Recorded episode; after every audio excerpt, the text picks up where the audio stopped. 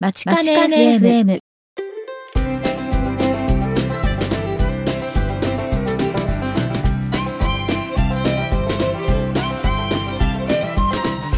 皆さんこんにちは。番組パーソナリティの田中直樹です。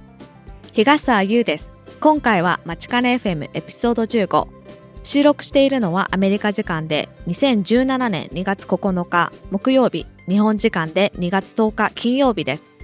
まちかね FM は大阪大学北米同窓会がお送りするポッドキャスト番組ですグローバルに活躍する阪大卒業生にお話を伺いサンフランシスコの大阪大学北米センターから皆様にお届けします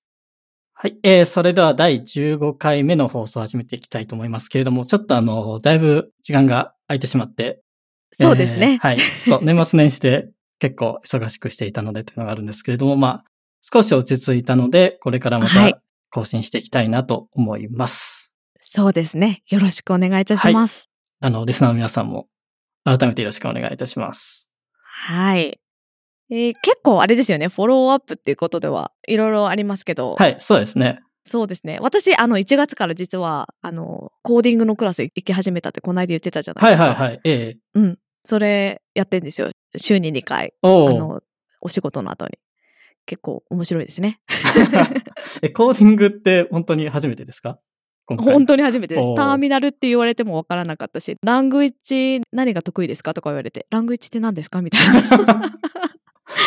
そっから始まったんで。ちなみに、はい。ラングエージは何を使われてるんですか？あ、Python であ、す。Python。はい。なるほど。はい。なんとなくそういう、なんですか、講習とかそういうところでは使われそうな言語ですかね。そうみたいですね。なんかそういうところではちょっと人気がある感じみたいですね。はい。何ヶ月ぐらいとかあるんですか？えっと、3ヶ月です。ということは、ちょうどそろそろ真ん中ぐらいに行くかなっていう感じですか？そうなんですよ。今そのなんかターミナルゲームを計画して書いていかなきゃいけないんですけど、はいはい。なかなかね、難しいですよ、裏側っていうのは。そうですね。なんか、本当に一文字間違っただけで動かない世界ですからね。そうですね。なんかこう、やっぱりね、全然そういう知識がなかったんで、いつもこう、コンピューターとか、あの、iPhone でや簡単にやってることが、どれだけ時間がかかって作られているかっていうのが。まあそうですね。ソフトウェアエンジニアはまあそれなりに大変なお仕事だと思いますけれど。はい、はいそんな、そんな、あの、感じですね、今年は。なるほど。はい。じゃあでも、またね、3月終わりぐらいになったら、通してどんな感じだったかまた感想を聞きたいですけれども。そうですね。はい。えーっと、あと、あ、そうそうそう、紹介しなきゃいけなかったやつがあれですね。はい。えーっと、大阪大学理学 U クラブっはい。ていうのがあるんですけど、ご存知でしたか？はい。えっ、と、この、小野江さんが、えっ、と、掲載されたっていうやつだと思うんですけれども、その話を聞くまでは存じ上げなかったんですけれども、うんうんうん。なんかあれですよね、理学部、理学研究科とかと少しでも関わりがあったりとか、あと、まあ、関わっていきたいっていう人、誰でも参加できるコミュニティみたいですね。あ、そうなんですね。はい。なんかそういうふうに見て。で、今回は、あの、今回っていうか、あの、昨年末ぐらいですよね。北そう米同窓。会の尾上さんがインタビューされて、なんかその中でも、あの、北米同窓会だけじゃなくて、マチカネ FM のあ、紹介とかもそうしてもらって。ですよね。今ちょっとそのページをちょうど今見てるんですけれども、えっと、うん最初の方は結構、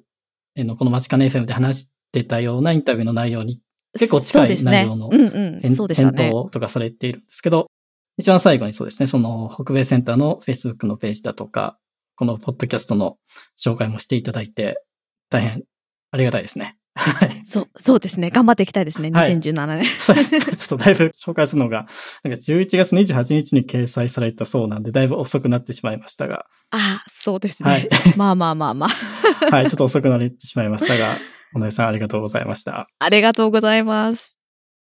はい、えーっはい。と、では、とりあえずは、えーショートトークスのあたりにしまして、えー今回もいつも通りメイントピックに入る前に、阪大関連のニュースをいくつか紹介していこうと思います。えーゆうさんよろしくお願いします。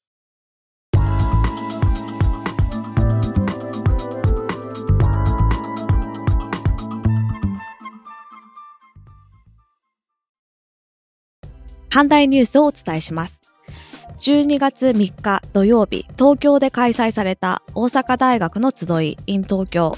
えーこちら過去最多の560名が参加されました。第2部の懇談会では、北米同窓会会長、尾上さんが乾杯の挨拶をし、まちかね FM の紹介などもしてくださいました。えー続きまして、1月11日水曜日、社会と大学を結ぶ機関誌、大阪大学ニュースレター、ナンバー74が発行されました。今回の表紙は大阪大学相撲部です。免疫学フロンティア研究センターの岸本特任教授がアラブのノーベル賞とも言われるキング・ファイサル国際賞に選ばれました。医学部門での受賞で炎症反応に関わるタンパク質を発見し抗体を使った医薬品の開発に貢献した功績が評価されました1月23日東京で行われた第49回ミス日本コンテスト2017で京都府出身で大阪大学2年生の高田志保さんがグランプリに選ばれました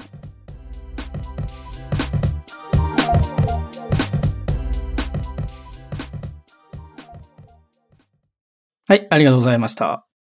えっと、ちょっと間が空いた関係上、かなり広い範囲の。そそうですね あの、最初はあれですね。このワチカネフで何度か言っていた大阪大学の集いはいの東京のやつですね。うん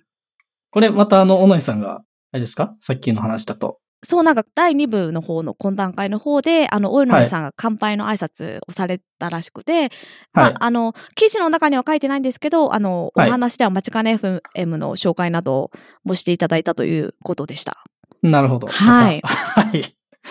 ありがとうございます。なんかこれ写真見てると、あと、これ日本酒サークルの方じゃないですか？違いますか？そうなんですよちょっと嬉しいですよね私はいもあれ見て、あーっと思って。ですよね。やっぱり、うんあのね、お酒が振る舞われたってことですかね。そう行くっていうのはね聞いてたんですけど、そうそうそうなんかちょっと嬉しいですねお会いした人たちと。そうですね。うんはい。で、二つ目が、あ、二つ目ニュースレターですけど、これもまたなんか、この番組でちょっと話が出てきたスモーブが写真そうですね。はい。あれ、相撲部のあの土俵が高須クリニックの院長が、はいはい。っていうことだったね。まだできてはないみたいですね。ですね。うんこのニュースレター発行しましたの記事には、今のところまだコンクリートでできたマット、土俵がありという。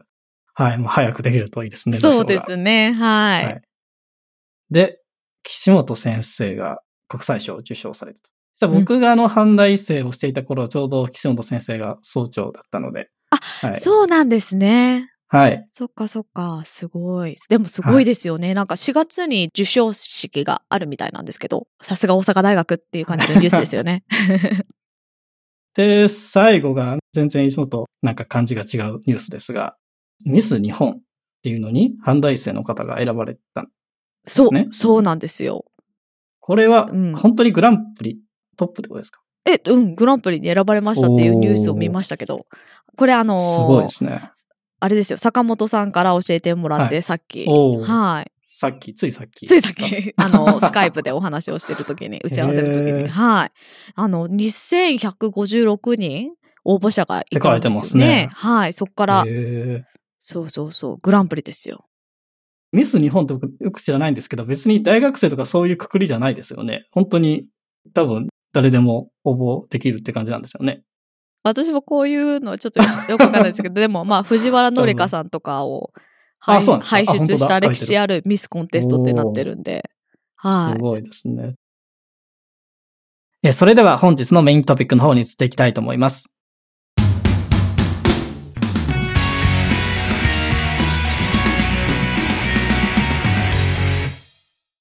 え今回は大阪大学の大学院人間科学研究科を修了されて、えー現在パシフィカグラジュエイトインスティテュートに、えービジティングスカラーとして在籍されている、えー成田圭一さんをお迎えしています。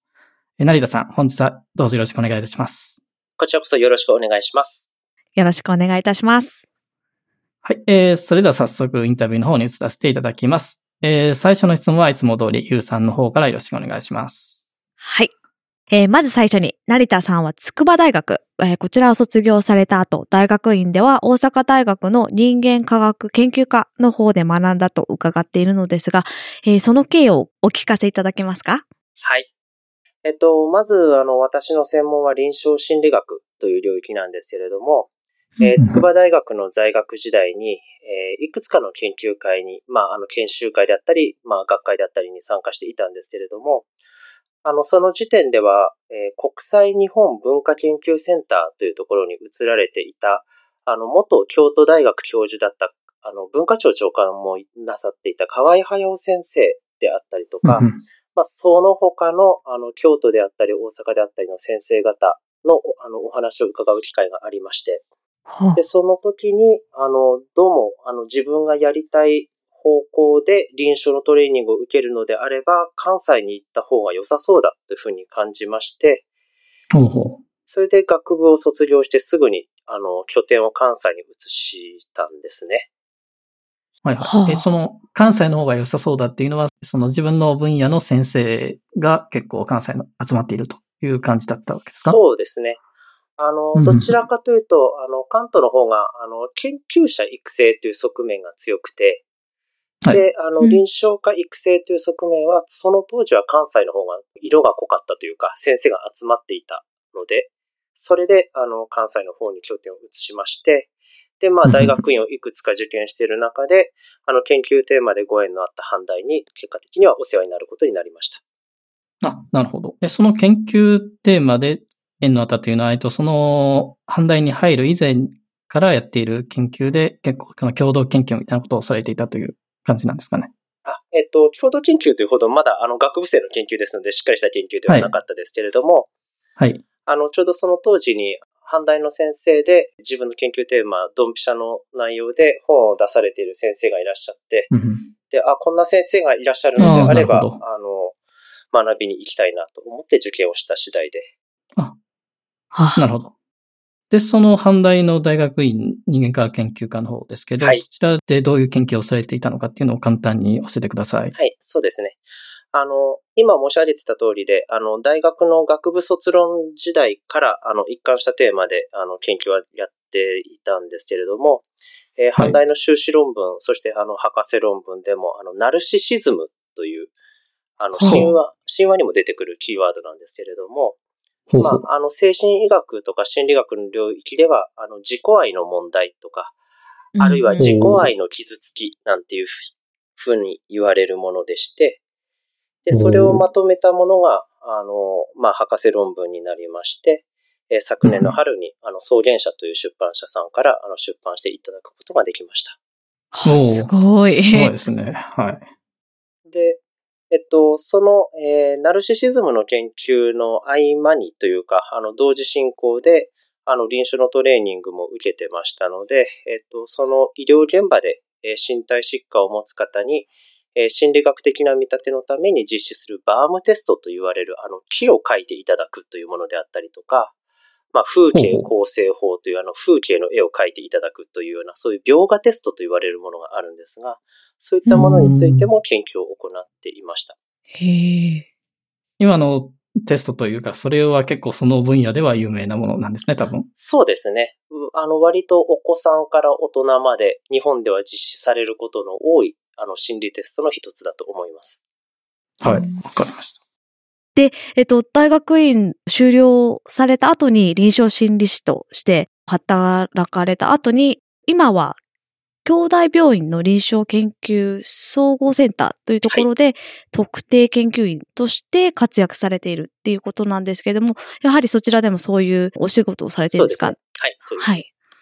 えっと、大きく分けて兄弟病院の方での仕事は2つあるんですけれども、まあ1つは臨床業務で、もう1つはあの研究関連の業務になるんですけれども、あの臨床業務としては、あの今先ほど申し上げたように、あの例えば、癌であったりとか、あるいはうん。HIV や AIDS と言われるような病気であったり、あ。るいはそうですね、ALS なんて、あの少し前に、あのアイスバケツでちょっとあの注目を浴びましたけれども、はいはい、ありましたね。うんありましたねはい。はいはい。あの、ああいった、あの、まあ、あの、不治の病であったりとか、まあ、あるいはその命に関わるような大きな問題になるような、うん。そういった病気を、まあ、患った患者さんたちとお会いすることが多くなりまして、で、その方々が、あの、今どういう心理状態なのかとか、どういう考え方をする人たちなのかっていうことを、まあ、理解して、で、どういった面をサポートしなければいけないのかということを、まあ、あの、医師であったり、看護師であったりと一緒に考えるといった、そういったことを仕事としていました。はで、すごいあとはそうですね。いえいえ、すいません。で、あの、他にも、あの、えーメディカルソーシャルワーカーと言われるような、あの、退院調整であったりとか、まあ、お金の問題のサポートをしてくださる専門スタッフがいるんですけれども、そういったスタッフであったり、あとは、まあ、リハビリの先生方ですね。とも、あの、時々ですけれども、あの、どういったふうにサポートしていくことが、この患者さんの社会復帰につながるだろうかとか、そういったことを考えながら、あの、連携をどういうふうに深めることで患者さんへのサポートがより良くなるだろうか。まあそういったことの、あの、連携業務の立ち上げみたいなことを、あの、やっていたのが、えー主な仕事でした。今のが一つ目のそうですねお仕。事っていうことですね。はい。で、研究の方としては、あの、臨床研究と言われる、あの、お薬の開発であったりとか、治療法の開発であったりとか、まあそういったものを臨床研究というふうに言うんですけれども、あの、そういったもものが実際の人間に適用されて、現場の医療に用いていいのかどうかということを研究するのが臨床研究なんですけれども、はい。その臨床研究を推進する上で、あの、インフォームドコンセントというですね、はいはい。あの、うん。はい、私はそういった研究に参加しますよというような、あの、そういった手続きがとても大事になるんですけれども、そのインフォームドコンセントを対象として、あの、まあ、癌の実際の医療の現場では、インフォームドコンセントがどのように行われていて、それでその癌の研究というのがどういうふうに、あの、進められているのかということを、あの、同じ部署に、えー在籍していた博士課程の大学院生と一緒に、あの、長年にわたって研究をしてきました。うんはあで、この過程で、その、心理学と医学をどういうふうに、こう、折衷させて理解するのかっていうことを研究している学問領域として、 neuropsychoanalysis っていう、あの、新しい分野があるんですが、そういった、あの、神経科学と心理学をくっつけるような分野であったりとか、あるいは客観的な研究と主観的な質的研究とをどういうふうに合体させることが統合することがより良い理解につながるだろうかっていうことを研究する混合研究法という、まあ mixed method と言われるんですが、そういう。方法論の研究領域だったりとか、そういったものと出会うようになりまして、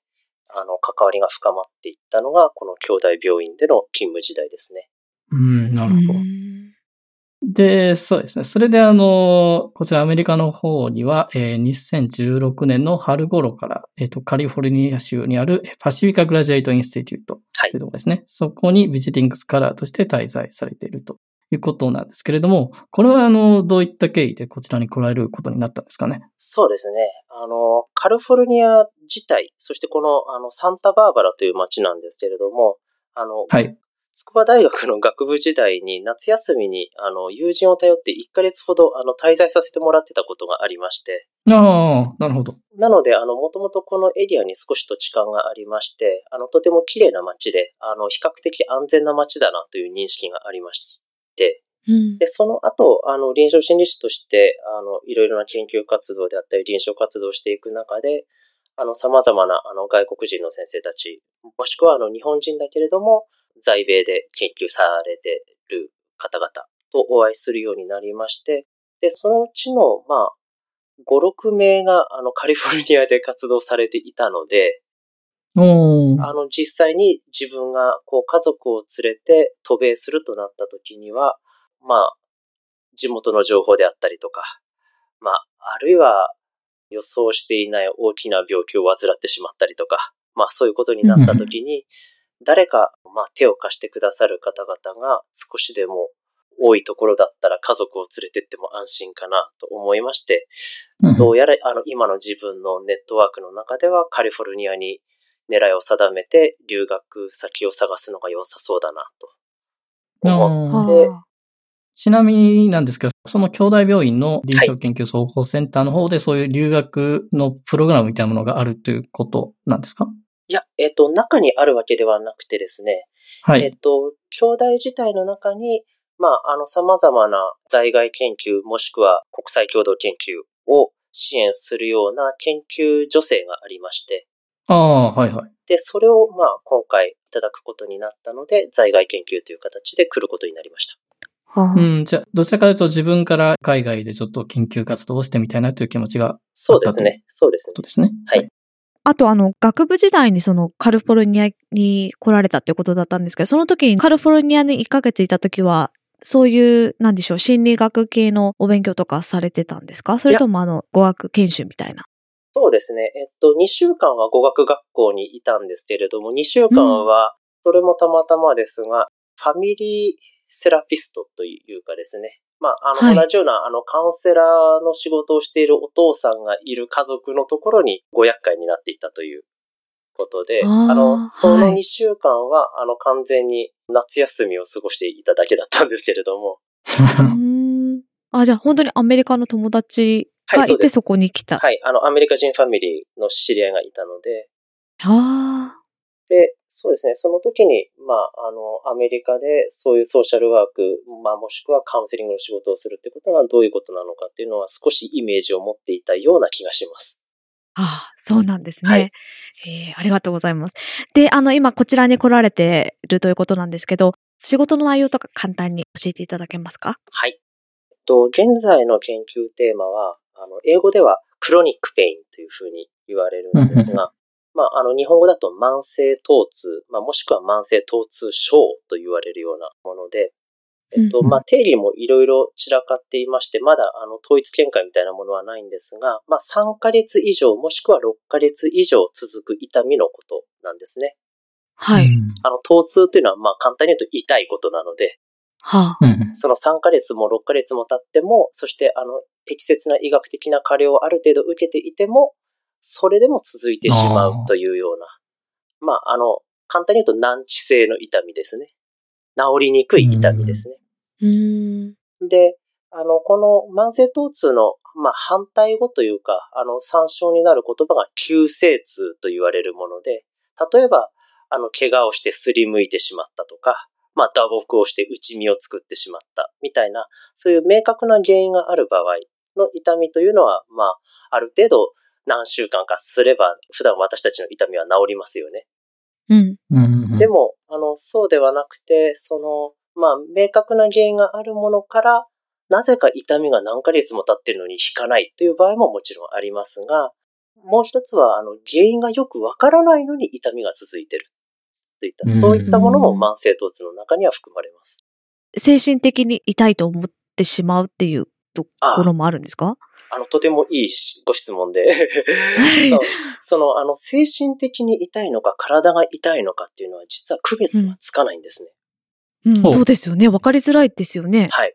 で、結局、痛いというのは、外から見ててはわからない。まあ、あの、顔を歪めていたりすれば、あ、きっとこの人は苦しんでるんだな、というふうなことはわかりますが、ただ、どんな風にどの程度痛いのかというのは他人にはわからない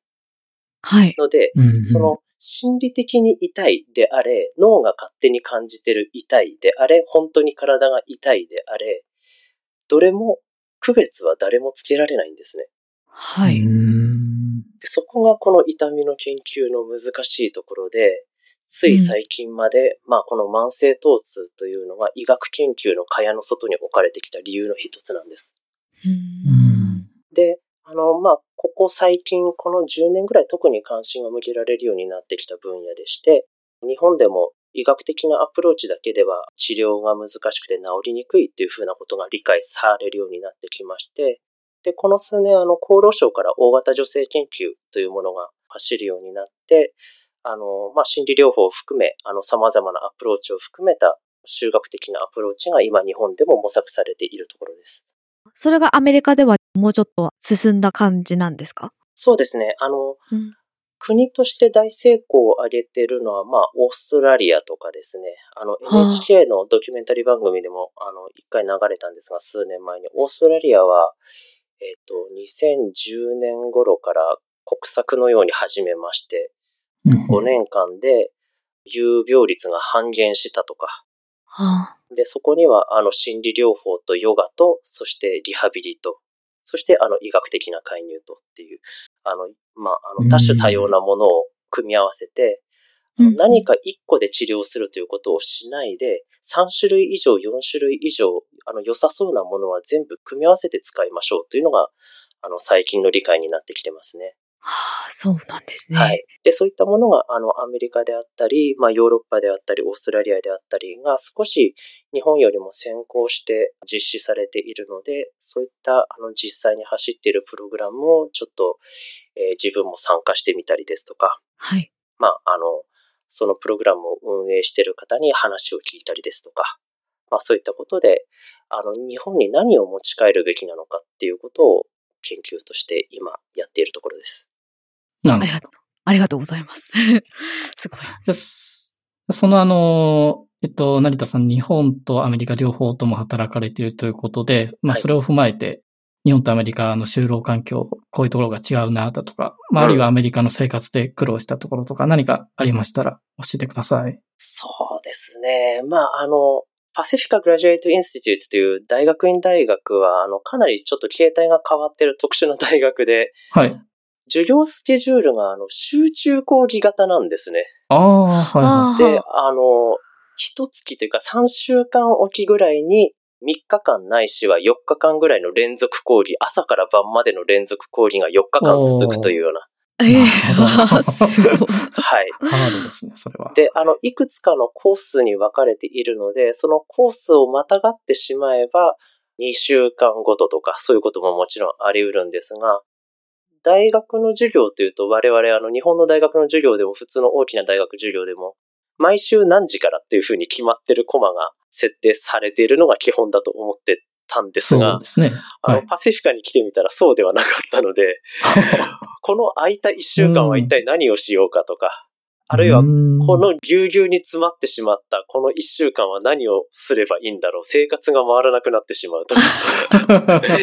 何時に買い物をしてどこでご飯を食べるんだとか、洗濯はどうするんだとか、そういう、はいはい。あの、当たり前のことをどういうふうに回せばいいのかっていうのに最初ちょっと苦労しましたね。なるほど。それはあの一緒に勉強されてるアメリカの方とかでもなんか、からなんかこう、なんでしょう。教えてもらったりしたコツみたいなものもあるんですか？それともやっぱりみんなびっくりする。そういうスケジュールだったんですか？ねそうね。まあ、あの、皆さん、そうですね、最初の1年目ぐらいの方はやっぱり、あの、戸惑いながらやってらっしゃいますね。で、うんあの、2年目、3年目になってくると、まあ、そういう生活に慣れ始めますし、あとは大学院大学なので、あの、社会人をしながら、あの、その授業がある3日間だけ休みを取って、あの、職場から休みをもらって、あの、さらに研修を積むために休んでますっていうことで、まあ、有給のような形で、えーもしくは、あすの、内地留学的な形で来られているので、元の生活がしっかりある方が、その月に1回ぐらい4日間抜けてくるというような、まあそういった感じなので、あまりそのタイプの方々は、生活リズムが崩れるということはなさそうですね。なるほど。面白いですね。そうですね。なんかそういった、そうですね、あの生活リズムの作り方というのが、ちょっと想像していたのと違ったので、かなりそこは適用に苦労した感じがあります。はあすいません。そのスケジュールをしているときに、あの、成田さん、ご家族と一緒に来られてる中でそのスケジュールをこなしていったっていうなんですよね。ことですよね。そうです、そうです。やっぱり苦労したこととかもいっぱいあると思うんですけど、いろいろと。はい。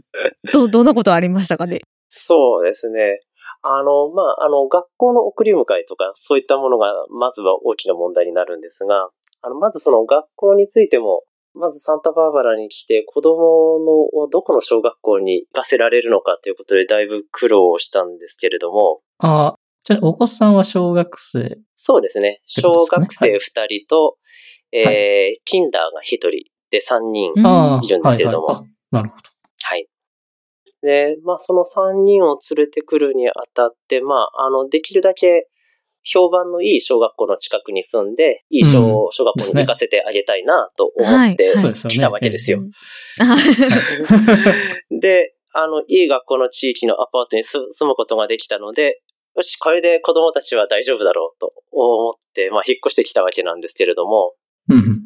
あの、サンタバーバラは、あの、そのスクールディストリクトという、まあ、教育委員会みたいなもののルールが、ちょっと周りの地域とも違って特殊なルールがありまして、はいはサンタバーバラの場合は通学エリアに居住していても、その小学校が定員オーバーしている場合は入学を許可されないんですね。お。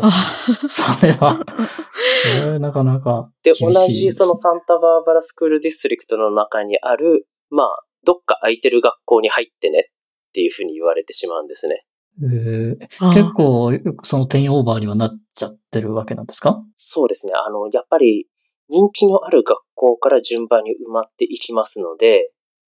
いろんなインターネットとか、まあ地域の方とかに、この辺に住むんであればこの学校の学区がいいわよって言われたところは、4月に入ってきた時は全部、あの、埋まってたんですね。わああでも、いいよっていうふうに、あの、そういうコメントがあっても、それに入るのは大変だよとか、そういうところは、そういう、そういう、あの、ことは、コメントはなかったんですね。じゃあ、全然、全くなつくかったですまで知らないね。。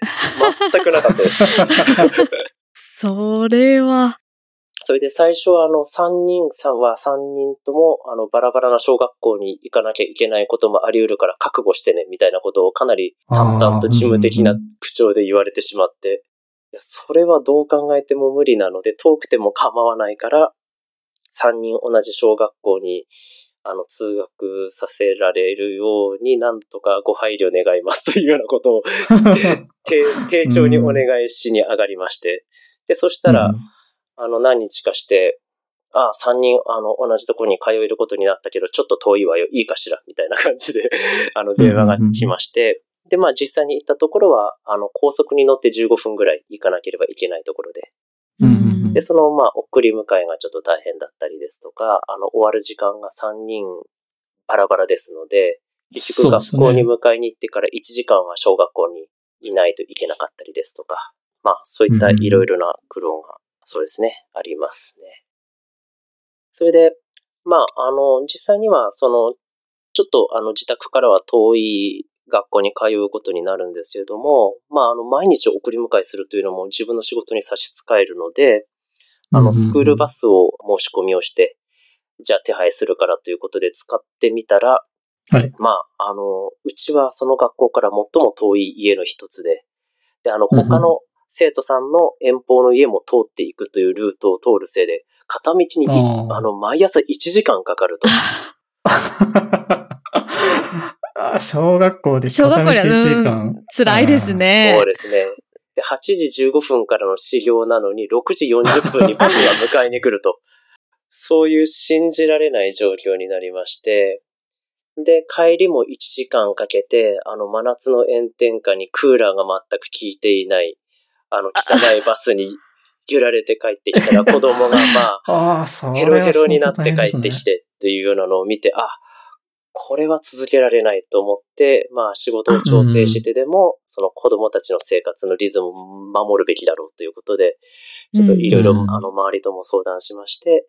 スクールバスは、あの、お断りして、結局は自分で、まあ2ヶ月余りですね、あの、毎日送り迎えをしなければいけなかったというような、まあそういった感じだったんですね。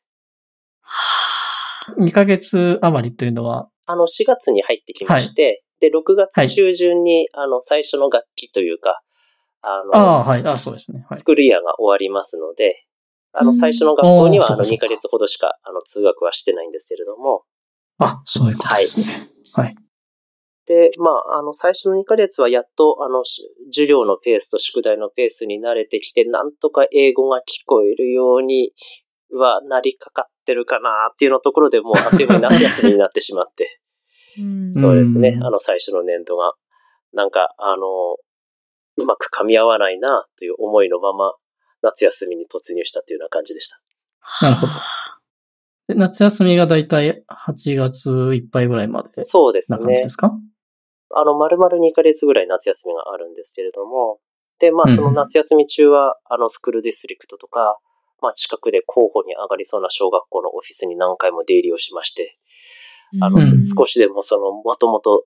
狙っていた学校であったりとか、ああるいはそこがダメでもできるだけ、あの、評判のいい学校に入れるようにということで手を回したりとか、あの、何をすればここに入れるんだろうかっていう条件であったりとか、いろんなことを情報収集したり、あの、校校長先生とかオフィスと話し合いをしたりとかをしていたんですが、まあまあ、なかなかうまくいきませんで、うん。あで、あの、まあ、ウェイティングリストの10番手以降、11番と13番だったと思うんですが、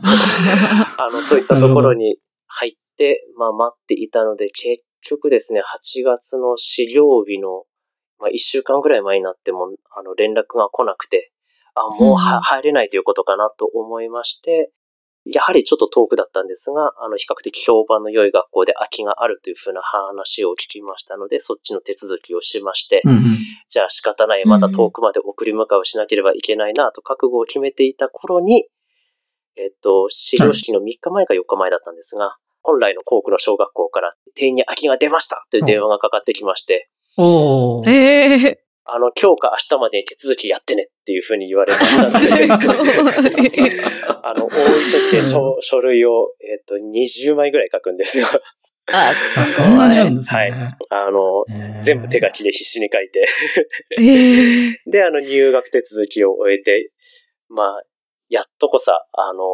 そうですね、自分のアパートの一番近くの小学校で、あの、もともと、あの、入りたいとあの、思っていたところに通学することができるようになって、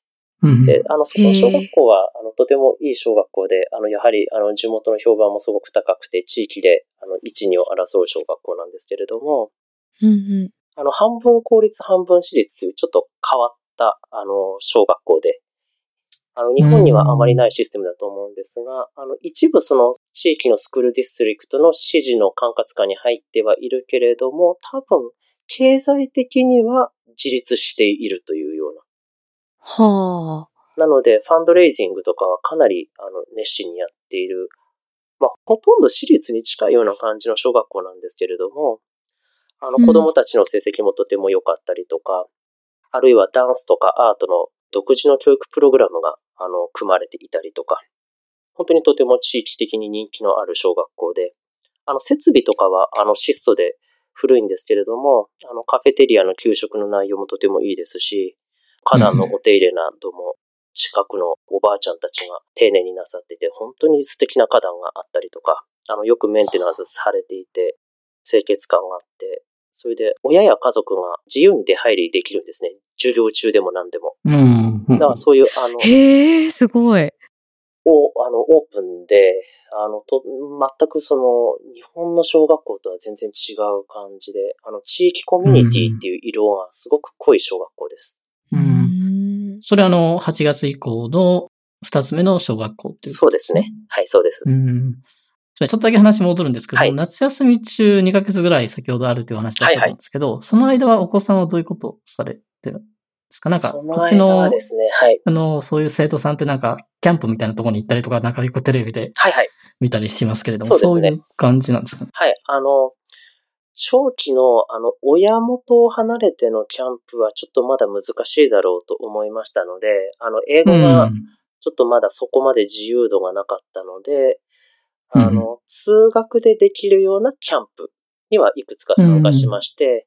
まあ、あの、英語のリーディングのプログラムですとか、あるいはサッカーであったりとか、まあ、あの、スポーツであったりとかの、うん、あの、夏休み合宿というような感じの プログラムに参加しながら、うん、まあ、時間を過ごして、で、あとは、自宅で、えー、まあ、家族で、この地域にどうやったら馴染めるだろうかということを考えながら、あの、街中を散策して、できるだけ地域に馴染もうということをしてましたね。うん。やっぱそういうやってその地域の大人と関わる時間とかが結構こちらの生徒さんはある感じなんですかね？そうですね。お休みの時は。うん、そうですね、うん。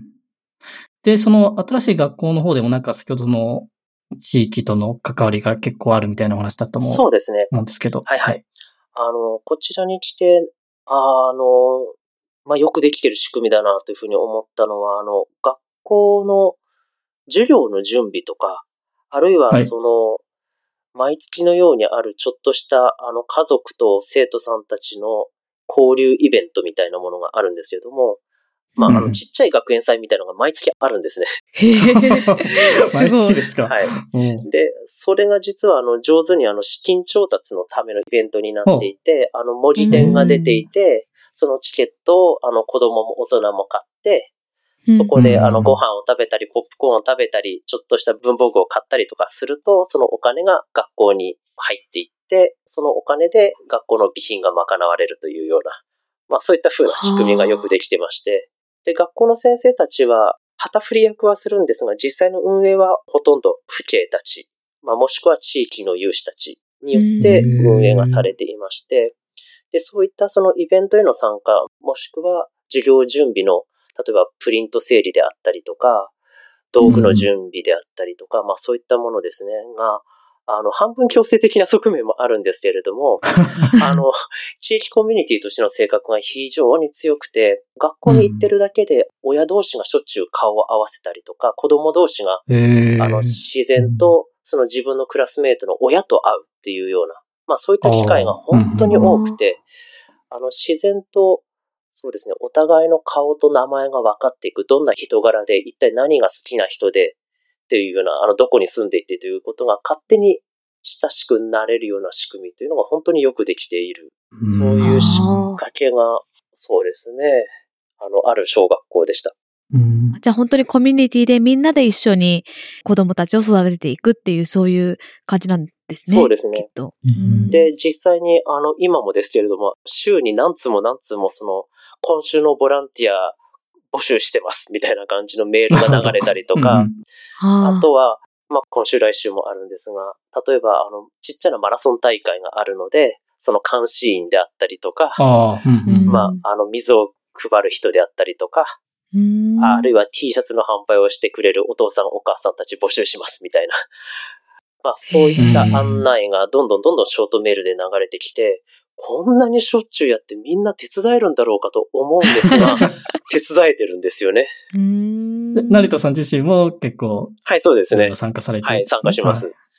でうん、あの、どの家族も積極的に対応しますので、やはりお互いの顔が見えてくるんですよね。うんちなみに学費とかっていうのは、その前に行ってたところとここに比べるとやっぱりサービスが良ければもうちょっと高くなったりとかするんです、か？えっ、と、学費は一緒ですね。あの、払ってないでへす。公立なので基本的には払ってません。ただし。ファンドレイジングに関連するような、その、あの、文字店のチケットを買うであったりとか、ちょっとした文具の寄付であったりとかっていうのでは、ちょこちょこと学校に対しての支払いっていうのは出てますが、あのうんうんいわゆる私学のミッションスクールに通わせてるので、学費がいくらみたいな形では収めてません。ああはあ。今の学校はじゃあ、こちらの本当に現地の学校で、日本人のお子さんの学校とかもあるってよく聞くんですけど、そういうところではないってことですかね？あ、そうですね。あの、日本人学校は、あの、サンタバーバラという地域にはなくてですね、あの、今言ってる小学校は現地校で、うん。あの、いわゆるコーカジアンって言われるあの白人の家族と、あるいはあのヒスパニック系、メキシコ系のご家族が半分ぐらいっていう感じですかね。うん、なるほど。えっと、あの、まあ、サンタバーバラは、たまたまその日本人学校がなかったってことなんですけど、もしはい仮にあるような場所だったとしたら、やっぱり現地のところをそれでも選んだのが、いや、日本人学校が良かったかなとか、そういうところは何かありますか？ああ、なるほど。えっと、日本人学校に行く気は全く最初からなかったので、うんうんあの、もし家族がアメリカに住むことがあれば、ぜひ、あの、現地校に行って、いろんな、まあ、民族、いろんな文化を持ってる人たちと触れ合うということを経験してもらいたいなと思ってましたし、あるいはその英語で授業を受けて、ものを考えるということを、まあ、あの、お試しレベルの経験だったとしても、それは後々日本に帰ってから英語を勉強する上での財産にもなると思っていたので、うん最初から現地校に行くつもりでした。なるほど。それはあの、お子さんもそういう感じだったんですか？来る前から。そうですね。うんえっ、と、まあ、あの、苦労したところのひもう一つは、あの、まあ、子供たちもそうですし、まあ、妻もそうですが、その、まあ、僕のわがままでアメリカに来ることになりましたので、どうやってその楽しみにしてもらいながらアメリカに来るかというその動機づけというかモチベーションをどうやったら持てるだろうかっていうことについてはかなり気を使いながら1年以上準備をしてましたね。すごいですね。え、うんちなみにどんな準備を、あの、なされたんですか？まあ、あの、アメリカはこんなことが楽しいよっていうような話とかを、まあ、とうとうとしていたりとか、あるいはまあ僕自身が、あの、海外の学会に出るようになってできた経験であったりとか、うん、うん。あるいは、そうですね。外から見たときに、日本っていうものが違って見えるものだよっていうようなことは、まあ言ってましたね。で、あとやっぱり、あの、だんだんと子供が年齢的にもたくさん海外の映画を見るようになってましたので、海外の映画を見ながら、この映画が撮られた場所に行ってみたくないかとか、まあ、そういったことをかなり、あの、葉っぱかけながら、あの、実際にスペースシャトルを見に行ったりですとか、あの、スペースシャトルのその、引退後の展示されてるものを家族と見に行ったりですとか、はい。あるいは、まあ、あの、もちろんハリウッドに行ったりとか、まあ、あるいはそのスター・ウォーズが今子供たち大好きなんですけども、そのスター・ウォーズの元々の着想が得られたのはどういうことだったのかっていうような話をして、実はこのサンタバーバラとか、そのパシフィカ・グラジュエイト・インスティテューっていうのは実はそこに1枚噛んでるんですが、あの、そのスター・ウォーズの、あの、元々のその神話的なアイディアはここから来てるんだよっていうような話をしながら、少しでもこう、自分たちの関心とそのアメリカに住むっていうことが重なるようにということを意識しながら、あの、たくさん話をしてましたね。あ。そうですね。やっぱりその、特に現地の学校だとそういう楽しみなことは確かにあるかなと、いろいろ利点はあるかなと思うんですけど、うん、お子さんのカリキュラム的にはどうなんですか？なんかあの、日本の学校1年ですかね、通わないということで、はい、帰った時に1年分なりなるほど、ブランクが出るわけじゃないですか。その間は、その、それ帰ってから、その、キャッチアップするのが大変だったりとか、そういうことはあったりするんですか？えっと、もちろんあるとは思いますね。特に理科とか社会とか、まあ、あるいは音楽家庭科というような、そういう副教科と言われるようなものとかは、やはり経験してないものが1年半ぐらい丸々できてしまいますので、うん、あの、ポカンと穴が開くことはあり得るかもしれませんね。うん。算数国語に関してはこっちに来てからも家庭学習でやってるので、はい、はい、算数国語に関しては抜けないとは思うんですが、副教科に関しては、まあもしくは理科社会に関しては、ガバッと抜けてしまうリスクはあるかもしれません。うん。なんか、こっちに住んでる日本人用になんか、日本の教科書とか無料でもらえたりとかするような話を聞いたことがあるんですけど。はい、ねね、はい。あの、おっしゃる通りで、日本の、そうですね、教科書は留学生の家族用というか、子女のためにって言って配ってくださることは、そういう仕組みはありますね。うん、なるほど。で、それを使ってその家で。えっと、利用はしてないですね、残念ながら。あ、そうなんですか。はい。そうなんですね。あの、独自でやっています。おなるほど。そうですね。あれですか今お子さんはアメリカにずっといたいとかいうふうに言い出したりとかしてないんですか？そうですね。あと半年で帰るということをついこの間話をしたんですが、はい。そうか、あと半年か、ちょっと短いなっていうことを子供たちは言うようになり始めましたね。うん。最初の頃はすごく、あの、日本に帰ることを楽しみにしてたと思いますが、あの、はい、いざ、あと半年というふうになると、ちょっと物足りないな、うん、もうちょっとできるな、というふうに感じてみたいですね。なるほど。半年っていうのは8月いっぱいとかそのぐらい？そうですね。そのぐらいです。なるほど。まあ、楽しんでるってことですね。そうですね。もう一つこちらの小学校に来て、あの、面白いなと思ったのは、まあ、先ほどから言ってるように、地域コミュニティの性格がすごく強いので、でも、普通お父さんって働かれてるので、なかなか学校に出てこないんじゃないかと思うんですが、父親が、その、学校のイベントに結構参加してるんですね。で、あの、毎月その父親と子供が一緒に参加する、あの、コミュニケーショントレーニングの集いみたいなものもありまして、あの、そこに参加すると、お父さんは子供の頃、こういうふうにうまくいかないとき、どうやって乗り越えたの？みたいなことを、あの、親子で話し合う場みたいなのが用意されてるんですね。へ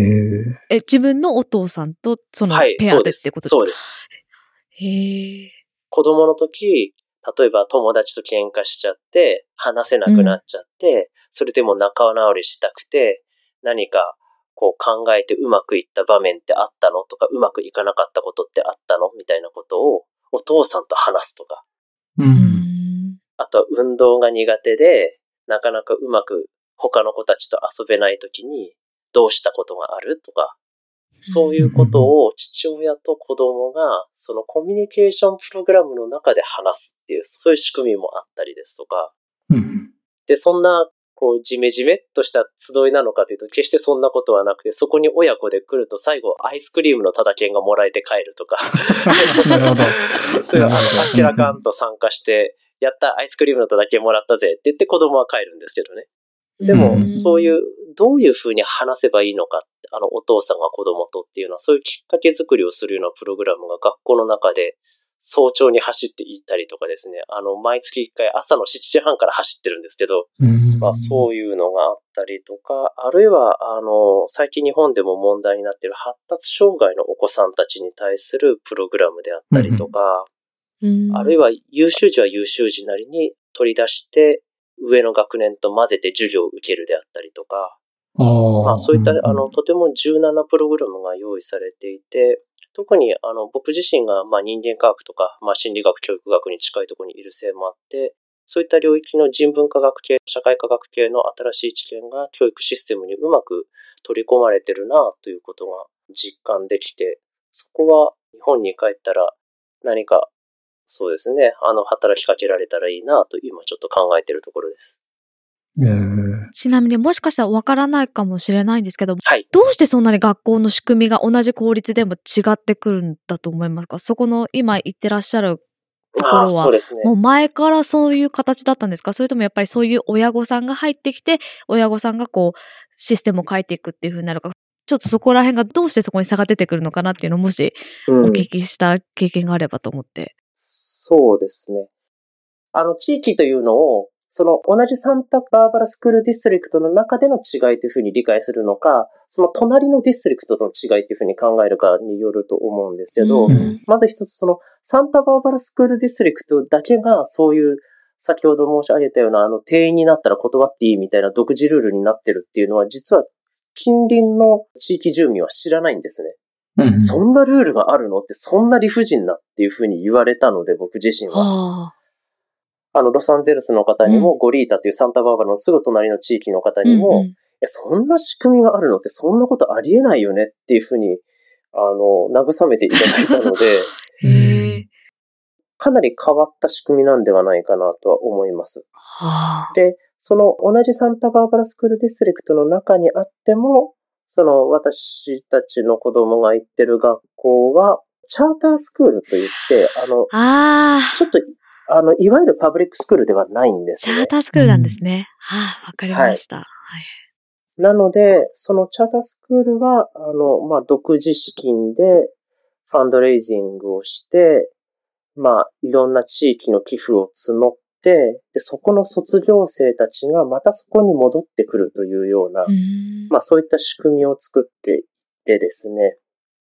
で、校長先生とかもかなり活動的で、まあ、その前に行っていた、最初に2ヶ月間行っていた小学校の校長先生もかなり活動的な方で、特殊教育の専門家でかなりあの優秀な方でしたので、その、やっぱり校長先生、校長先生による裁量権っていうのは非常にあるんではないかなと、日本と比べると。うんその教育料料でほとんど全てのプログラムが決まっているということではなくて、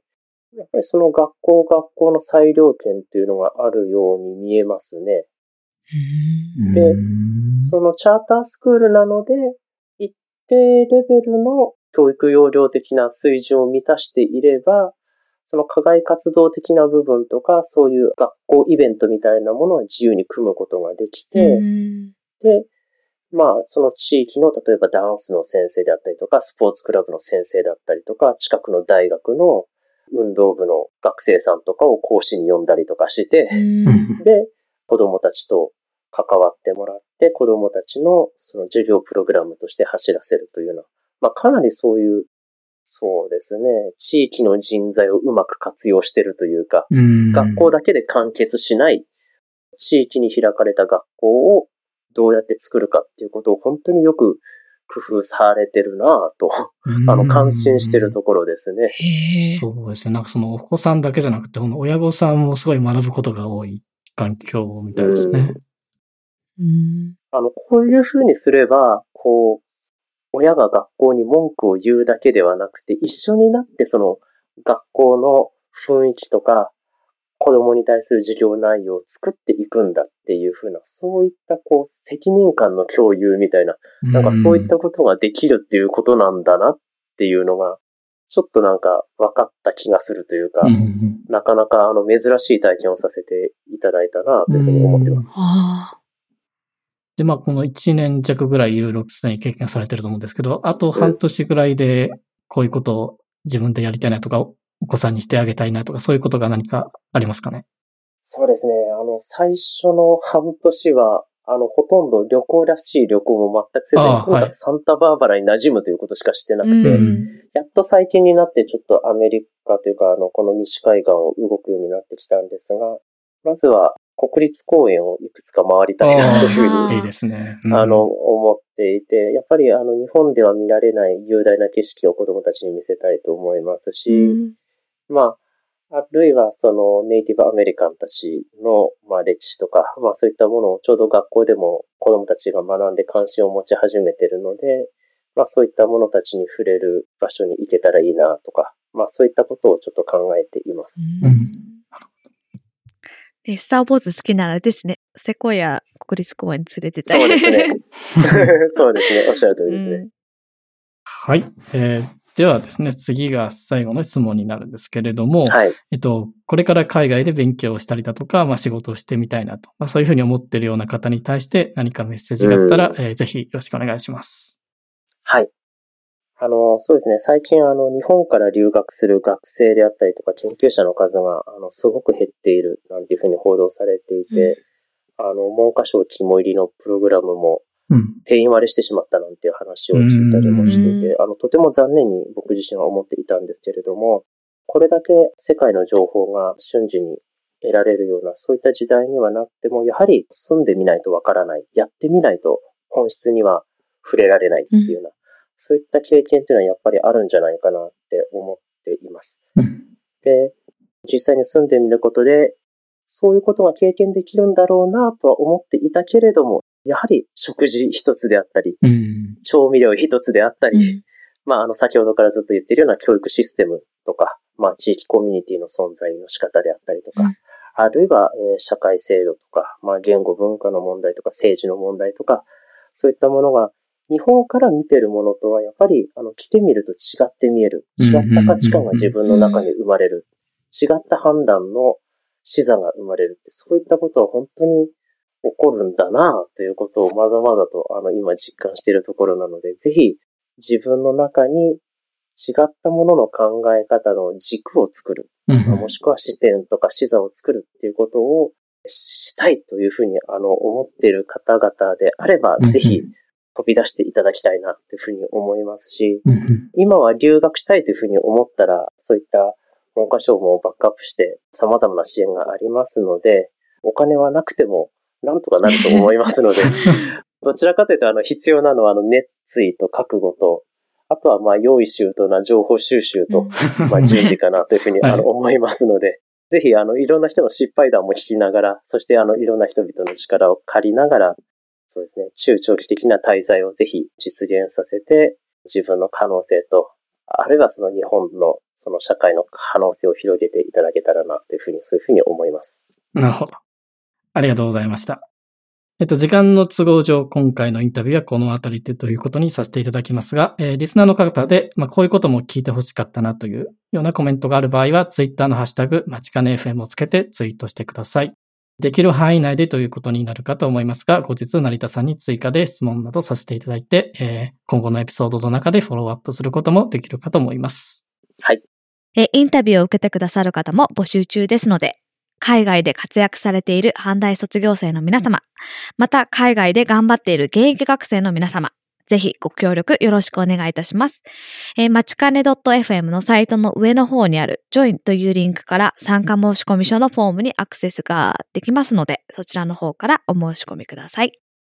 はい。えーそれでは成田さん、本日はお忙しい中お時間をいただきましてありがとうございました。ありがとうございました。ありがとうございました。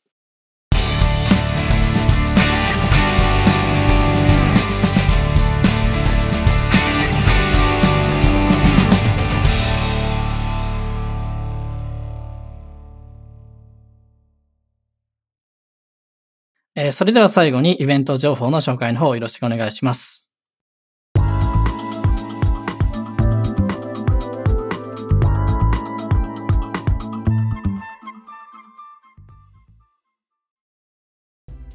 イベント情報です。日本のイベントです。平成28年度の卒業式、大学院学位記、授与式は3月22日水曜日午前11時より大阪城ホールで開催されます。詳細は show note のリンクをご覧ください。アメリカのイベントです。2月19日日曜日午後5時半よりサンノゼにて第37回サンノゼ Day of Remembrance が開催されます。これはルーズベルト大統領が大統領令第90665号に署名をした1942年2月19日を記念するもので、毎年開催されているものです。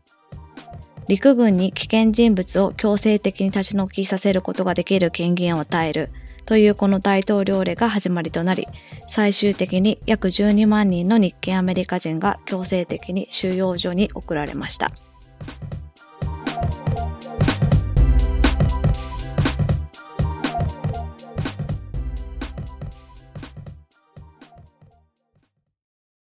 はい、ありがとうございました。えーっと、今回日本とアメリカで一つずつでしたけれども、えー日本の方は、えーっと、もう卒業式の時期なんですね。そうですね。早いですね。もう3月の話です。あ、もう2月ですからね。そうですよね。そうですね。はい。こっちに住んでるとなんか日本のこの4月始まりのこの感覚がどんどんなくなっていくので、若干、そうなんですよね。なんとか年度の話がちょっとわからなくなりますよね。はい、そうですね。はい。はい。まあ、SNS を1ヶ月ちょっとぐらいで卒業式ということで、うん多分もう、あれですよね、学生さん、今年卒業される方は、卒論とか修論とか、あ、今ちょうど追い込みの時期かもしれないですね。2月頭だから。あ、そうなんですか？ちょっと。多分、卒論発表とか修論発表とか、まあ学部学科によって違うと思うんですけど、うん、うん。確か2月の後半とかそのぐらいだったと思うんですけど、あ、そうなんですね。まあ、ちょっと僕も記憶が曖昧ですが、まあ、これからまだ今追い込みの時期の方は、えー頑張ってください。頑張ってくださいそうですね。はい。はいで、アメリカの方は、えっ、と、サンノゼの、あの、多分これジャパンタウンのところら辺だと思うんですけれども、そうですね。すいません。うまくちょっと紹介できなかったんですけど、はい。なんか、あの、毎年行われている、なんでしょう、記念日式典みたいな形みたいで、はい、はい今回37回目みたいなんですけれども、はい。まあ、あれですね、1942年の2月19日に発令された大統領令うんうんうんうん90665。まあ、こちらは、その当時のルーズベルト大統領が発令したものなんですけど、まあ、これがもともとその日系人の強制収容。の始まりとなったものみたいで、だからうんうんその日を忘れないようにしようっていう形なるほどはい、はい見たんですよね。これ、これ自体は1976年のまた2月の19日に、うんうんえっ、と、廃止されてはいるんですよね。はい。なるほど。で、確かその、サンノゼの方のジャパンタウンは、そういうなんか、なんですかね、その当時の雰囲気がわかるようなものを展示したなんか、そういう場所もありますけど、その近くで行われるんですかね、多分。はい、そうだと思います。あの、 show note の方にも、また詳しく場所とか、あの、なんでしょう、イベントの内容のリンクが貼ってあるんですけれども、そうですね。はい。パフォーマンスもいくつかあるみたいですが、サンノゼ太鼓の方も太鼓のパフォーマンスがあるみたいじゃないですか、これ見てると。あ、そうみたいですね。なんかあれ、はい一回、あれじゃないですか、直樹さんなんか昔、Facebook 載せてませんでした？いああ、行ったみたいな。サンノゼ太鼓は結構よく見てますね。なんかこの、なんですかね、このジャパンタウンで、なんか夏の、なんですかね、お祭り？盆の、うんそうそう、お夏とか秋とかに、えーそういうお祭りみたいなのがたまにあるんですけど、そういうところではまあほぼ必ずサンノゼ太鼓さんは来てるんで、あ、そうなんですね。うーん。ユウさんまだ見られたことはないですかね、サンノゼなんで。サンノゼ太鼓は、はい、見たことないですね。なるほどはい。はいでもこれには行ってみたいなとは思ってるんですよ。まあ、時期にこう、いな大切なことですからね。そうですはいね。はい。それでは今ご紹介しましたイベント情報を含めまして、今回お話しした内容のショーノートは、えー番組のサイト、まちかね .fm スラッシュ15でご確認いただけます。さて、直樹さん、えー次回は